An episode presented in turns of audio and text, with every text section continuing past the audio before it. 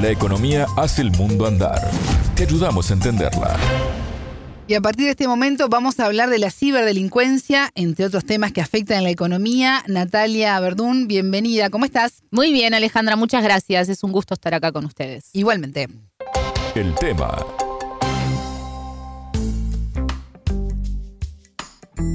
Les cuento, Martín Alejandra, que hoy vamos a hablar de ciberseguridad. Nuestra vida personal y laboral está impregnada del uso de diferentes plataformas, por ejemplo, para hacer transacciones, pagar cuentas, comunicarnos. Nosotros lo hacemos todo el tiempo. Todo el tiempo. Todo el tiempo. Y eso hace que también estemos más expuestos a delitos que afectan nuestra economía. Sí, yo vengo zafando, ¿no? Pero hay que tener Somos dos, mucha, somos dos, pero mucha bravo. precaución en este tema. Sí. Bueno, en mi caso particular les voy a contar que fui víctima de un delito de este tipo. Me robaron la cuenta de una plataforma para Sí. hacer pedidos de comida, así que estuve a punto de pagar muchos dólares en botellas de whisky. Y esto no lo tomé además. Que no lo tomé. tomado, que es lo peor, lo más grave de todo Encima es que de uno no todo, tomó ese whisky. exacto, ni siquiera lo probaste. Que no lo tomé. Hace pocos días, la Unidad Fiscal Especializada en Ciberdelincuencia de Argentina presentó su informe 2022-2023. En este reporte se da cuenta de un incremento sostenido de los ciberdelitos denunciados. Entre abril de 2022 y marzo de 2023 hubo 35.447 reportes y esto es un aumento del 38,5 con respecto al periodo anterior. Y lo, maco- lo más común es el fraude. Hubo un incremento del 33% en el último año. También la usurpación de la identidad, lo que les decía, Sí. De alrededor de 40%. Y me parece un factor bien interesante a tomar en cuenta que fue la pandemia. Y esto aparece en el reporte, ¿no? Porque empezamos a utilizar mucho más las plataformas. Claro, se virtualizó todo mucho más. Exactamente. Mucha gente que no estaba habituada tal vez a utilizar la tecnología de esta Se manera. obligada, ¿no? Exactamente. Y eso hizo que eh, estuvieran más vulnerables a este tipo de delitos. Y sobre todo esto, sobre medidas de seguridad y la situación en la región, conversé con Mateo Martínez. Él es un profesional de larga trayectoria en este tema, es ingeniero en sistemas, máster en seguridad informática, docente y asesor de la consultora de ciberseguridad KMH. Escuchamos la entrevista. A ver qué dijo. La entrevista. la pandemia disparó muchos temas, ¿no? Por un lado, eh, una transformación digital masiva eh, obligatoria, ¿no? Para todas las personas era imposible ir a hacer transacciones en un banco, era imposible hacer eh, compras en el supermercado, entonces eh, todo lo que eran plataformas digitales se dispararon. Obviamente había personas que no estaban todavía formadas o capacitadas, menores, mayores de edad, etcétera, y personas no vinculadas a las tecnologías, eh, y a su vez muchas personas con equipamiento eh, sin los controles necesarios de, ciberseguridad, por ejemplo, en sus casas, ¿no? Digo, la gente tuvo que operar de su casa con el PC, laptop, tablet que, que tuviese a disposición, que podían ser viejas, sin actualizar, sin protección de tipo anti-malware, no sé. Entonces, eso generó un- un- una combinación perfecta. Era todo el mundo operaba digitalmente, eh, todo el mundo estaba expectante de recibir, ¿no? También una información de un pedido, de una compra online o, o de algún tipo de transacción online, ¿bien? Eh, y a su vez con estas condiciones de uso eh, sin los controles necesarios. Con lo cual se, se, se- se generó un contexto muy propicio justamente a estos delitos, estos engaños eh, a través de, diferentes plataformas. Entonces sí, pasó en Argentina, pasó en otros países de la región, bien, eh, los engaños, fraudes, eh, préstamos eh, a través de las redes sociales, ¿no? La verdad que hubo un sinfín de engaños que muchos no dejan de ser el cuento del tío utilizando tecnología de información, esa es la realidad y ahí es donde suceden lo- los, mayores engaños hoy de, robo más que nada económico, bien, Eh, y a su vez obviamente después temas ya más tecnológicos, ¿no? Eh, a través del secuestro de datos del tipo, a través de un, ataque tipo ransomware, ¿no? Donde cifran información de personas, cifran información de empresas y piden rescate, muchas veces en, criptomonedas para que no sea eh, trazable esto, pero bueno, después el, engaño del día a día, bien, eso fue también lo que explotó, ¿no? O sea, fraudes, bien, y engaños, en, como les decía, a nivel de, préstamos, a nivel de, ah, aquí, aquí compre tal, tal tema, compras que no existían, portales de e-commerce falsos, ¿no? Donde hacían que la gente comprara ahí y nunca le entraban el, el producto.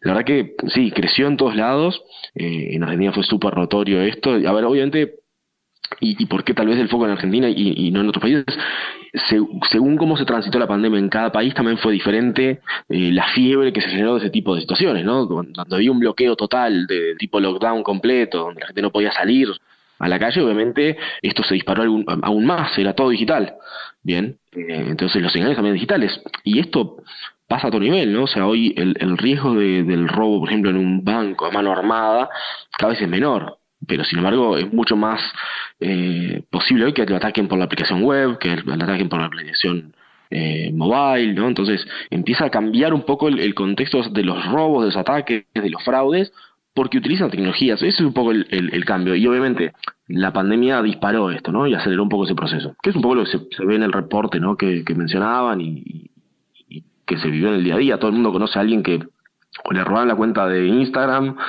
o le cifraron la información, ¿no? Eh, ya sean personas o empresas. Entonces, eso fue un poco lo que pasó en el mercado.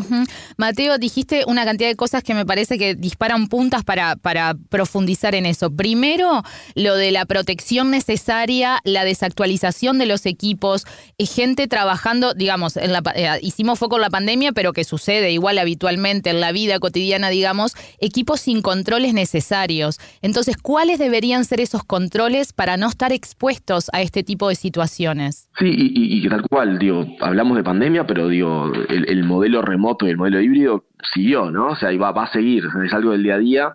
Eh, y sí, tal cual, cada uno pudo utilizar la tecnología que tuviese a disposición, ¿no? Eh, en algunos casos empresas proporcionaban laptop PCs, en otros casos la gente fue a comprar, en otros casos la gente pidió prestado, consiguió o usó lo que tenía a disposición. Y, como decía, y bien el punto, faltaban esos controles, ¿no? Obviamente hay, hay una capa de, la seguridad que siempre se habla que, somos las propias personas, ¿no? Que decir, hacer ese filtro de si esto me están engañando o no, eh, si bien hay algunas tecnologías que pueden ayudar y si hay una alerta y más, hay, hay una tarea donde siempre se habla que, somos el eslabón más débil, ¿no? En la cadena de seguridad de las personas, con igual hay un trabajo de educación, de formación, ¿no? Hasta los juegos en línea, ¿no? Uno ve Fortnite y dice, no compartas tu contraseña. Se lo dice a los niños, ¿no? Que, juegan a, estos juegos y a los adultos que juegan a estos juegos también, ¿no? Entonces, lo mismo las campañas que están haciendo las instituciones financieras, ¿no? También hay mucho fraude y empieza por esa educación de no compartas contraseña, no le des el usuario, no hagas clic. Entonces, hay una etapa que es más formativa de toda la sociedad y de toda la ciudadanía. Después, obviamente, hay controles que son muy básicos, ¿no? El tema de, por ejemplo, eh, la protección anti-malware, ¿bien? Un antivirus, ¿bien? Tener esa, esa protección de que si hay algo que malicioso y más, eh, nada, lo bloquee o alerte o en forma temprana pueda controlarlo. Después hay un tema que es más básico, bien que, que, algunos sistemas operativos, según el dispositivo, si es tableta, si es celular o si es un laptop, PC, es la actualización, ¿no? Mantener actualizados los sistemas, bien aparecen vulnerabilidades técnicas todos los días. Bien, a cada rato aparecen nuevas vulnerabilidades. Eh, las plataformas van lanzando actualizaciones y muchas veces eso no se aplica, con lo cual el sistema empieza a quedar vulnerable. Entonces, siempre se pueda, bien, en plataformas más que nada personales, bien, eh, dejarlo actualizado en forma automática, bien, cuando pide actualizar, hacer la actualización, ¿no? no demorarla durante tiempo. Y eso pasa tanto a nivel del sistema operativo del dispositivo, como a nivel de las aplicaciones que uno tenga ahí. Bien. Eh, después, en cuanto al, así ya hablando genérico, ¿no? para, para todo el mundo, lo mismo en, en, las aplicaciones que tenemos, tratar de descargar, instalar aplicaciones que sean de confianza, ¿no? Eh, y, que sean confiables de los mercados eh, oficiales, ¿no? Cuando hablamos de dispositivos móviles, más que nada, y no estar descargando, ¿no? De, portales alternativos, de, otro lugar, tratar de conseguir la misma aplicación pero gratuita, y siempre viene con algo, ¿no? Eh, siempre buscamos la aplicación gratuita de algo que en realidad es pago, y seguramente venga con algún bichito, ¿no? Alguna pieza de malware ahí eh, acompañando esto, entonces tratar de ir por, por lo, el software legítimo en ese sentido, bien, evitar esas, esos copias piratas, bien, o esas, esos portales alternativos que siempre tienen un poco más de riesgo, bien, que los, portales eh, tradicionales oficiales, bien. Eso como, como los puntos más, más eh, simples. Y después, obviamente, hay temas también de, por ejemplo, la protección de las claves y contraseñas de, uno, ¿no? El no, no tenerlas ni en un papel anotadas cuando es un lugar público donde pasa gente, eh, eso más que nada pensando en las oficinas, el tema de no tenerlas tampoco en una libretita, ¿no? En un lugar muy simple que se pueda perder, etcétera. Eh, y, lo mismo, tratar de no tenerlas hoy en, un archivo de texto, en un lugar que, pueda ser fácil acceso a un equipo compartido, que, que también pasa eso a veces, ¿no? El mismo PC es hasta la familia, pero lo usa el tío, la tía, los hijos los juegos, uno para el, home banking, se termina desvirtuando un poco el uso del dispositivo, Entonces, tal vez trabajar con los perfiles acordes a, a la persona y después, bueno, a ver, sí, no me quiero meter mucho en lo técnico, pero después hay, como muchas capas de seguridad de implementar, ¿no? Eh, el firewall que filtra lo de los puertos de acceso, la nave, el control de navegación por el tipo de contenido, ¿no? Donde se, abre todo un área ahí de también de trabajo. Y hay como muchas capas hoy de protección adicionales que dependiendo un poco de la criticidad de la información que uno tenga, nada, valdrá la pena eh, ir, ir aplicando capas bien un poco más eh, maduras. Pero lo último de esto es en cuanto a lo que son accesos ¿no? a, redes sociales, que es un poco lo que, tú decía, ¿no? se vio mucho ese robo de, de, perfil ¿no? en Facebook, Instagram, el robo de cuentas. Y todos estos portales tienen lo que se llama un segundo factor de autenticación. ¿no? Básicamente yo tengo el, usuario y password, que es como algo fácil que alguien me robe. Si me engañan, me dicen ponga el password de este portal, yo lo pongo y me terminan robando porque era un portal falso. Pero si yo le agrego un segundo factor, que es una clave única que me llega al, celular, ya sea por SMS, por una aplicación o por correo, ya requiere algo más, ¿no? O sea, el, el, usuario y password es como algo que yo sé, bien, esto es algo que yo tengo, ¿no? Algo que a mí me están dando, bien, que me están enviando en una vez. Eh, después, como los otros factores que uno podría sumar, es factores, por ejemplo, biométricos, ¿no? Algo que yo soy, bien, sería también otro punto más para, para pero bueno, depende un poco de la seguridad que hoy es algo que es parte de nuestro día a día, ¿no? Aplicaciones en el celular, todos tenemos reconocimiento facial, o, muchos dispositivos al menos, eh, lo utilizan hoy muchas eh, plataformas, ¿no? De financieras, home banking, como que, pero a lo que voy es, ese doble factor, siempre que se pueda habilitar, bien, aceptemos eso, ¿no? Es, es un punto más de control que eh, nos saca esa vulnerabilidad que tiene el usuario password como, como tal, ¿no? Entonces es como un, también a nivel general, todas las plataformas que podamos sumarlo en segundo factor, va a ayudar a que no nos roben bien y, y, que esa identidad digital nuestra, eh, nada, después la podemos usar para cualquier cosa, ¿no? Para, y muchas veces es como el, el, canal que utilizan para pedirle dinero a otra persona, a un amigo nuestro y demás, y ahí empieza el fraude ese, ¿no? Aprovechándose de esos perfiles falsos también. Exacto. No, evitar considerarlo como, como algo más que, que impide concretar ese, esa, no sé, ese ingreso al home banking o ese ingreso a la plataforma, sino como exactamente lo que es, un control de seguridad Exacto, exacto. Bien, te quiero preguntar sobre las contraseñas, ¿no? Algo bien cortito que utilizamos todo el tiempo en todo. ¿Cada cuánto es necesario cambiar las contraseñas? Uh, esa discusión eterna. Ajá, bien. A ver, en general, a nivel de, de organizaciones, de empresas y demás, se definen políticas, ¿no? Y, históricamente se han definido políticas de, bueno, que la contraseña cambie, que tenga, no sé, más de ocho caracteres, compleja, ¿no? Eh, letras, números, símbolos, y que cambie cada 30 días. La verdad que hay muchas plataformas digitales y justamente por esto del segundo factor han cambiado un poco esto, ¿no? Y, empiezan a buscar otro tipo de alternativas. No sé, uno, eh, Gmail, por, para tomar una de las plataformas no utilizadas, y no, no está cambiando a 32 una contraseña. Uno la creó y la utiliza hasta que la quiera cambiar. Eh, se basa en otro tipo de, de, control de seguridad, ¿no? Dice, bueno, está el tema este que les mencionaba del segundo factor de autenticación, ya es un control más. A su vez me dice, bueno, eh, ¿confías en este dispositivo o no? Entonces ya dice, bueno, este, este, laptop es el que usa Mateo todos los días. Bueno, lo tomo como un dispositivo de confianza. No le voy a pedir que cambie de contraseña. Si siempre se conecta en su, está solo en su casa, confía en el dispositivo, que no la cambie. No, no es tan crítico. Entonces empieza a como a, medir también otros controles, ¿no? Y otros, medir otras cosas del comportamiento del usuario. Lo mismo, si yo me conecto un día mi laptop en mi casa y mañana viajo a Colombia y me conecto en Colombia, decir, pará, Mateo, sos vos, vos siempre estás en, en Montevideo, ¿no? ¿Por qué estás ahora en Colombia? Entonces empieza generar alertas con el contexto que está pasando. Y, como que el, mundo va hacia ahí. Para terminar, Mateo, eh, te quiero preguntar sobre cómo estamos en la región en relación a la, a la seguridad y a la ciberseguridad. Se ha hecho mucho trabajo a nivel de, gobierno, se ha hecho mucho trabajo a nivel de, las grandes corporaciones. Queda mucho para hacer. Esto no, no termina nunca la historia. Y de vuelta es un trabajo de de analizar riesgos, ¿no? Y de ver cuánto uno va a invertir o dónde uno tiene que invertir para ser eficientes en esto, ¿no? Porque digo, inversión infinita no nos va a llevar a 100% de seguridad, no existe la 100% de seguridad.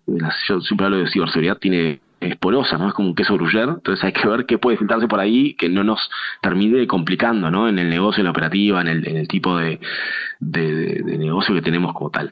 Em, entonces, a nivel general, a ver, los países vienen evolucionando en, Latinoamérica, estamos siempre un, par de pasos atrás en, la materia, bien versus las potencias mundiales, esa, es la realidad en cuanto a la inversión, ¿no? los servicios, eh, la capacidad, la formación, a veces que, digo, si bien hay excedentes profesionales, eh, los salarios son menores, muchos se tientan ¿no? de ir a trabajar a otros mercados, con lo cual tenemos muchos profesionales de muy buen nivel trabajando para Estados Unidos, trabajando para Europa, que los perdemos para, para el día a día local. Esa es la realidad. ¿bien? Eh, pero bueno, eh, a ver, para, para tratar de responderte un poco más concreto, yo creo que las, las grandes organizaciones eh, tienen un nivel de inversión eh, interesante, alto en, en, la materia, bien, siempre obviamente queda espacio para más, pero hay un desafío muy grande para empresas medianas y, y, pequeñas, ¿no? Todo lo que es el mercado de pymes y demás tiene un desafío muy grande porque no están con el nivel de inversión, no está con el nivel de promoción, estamos casi que a veces 10 años atrás de las tecnologías, ¿bien?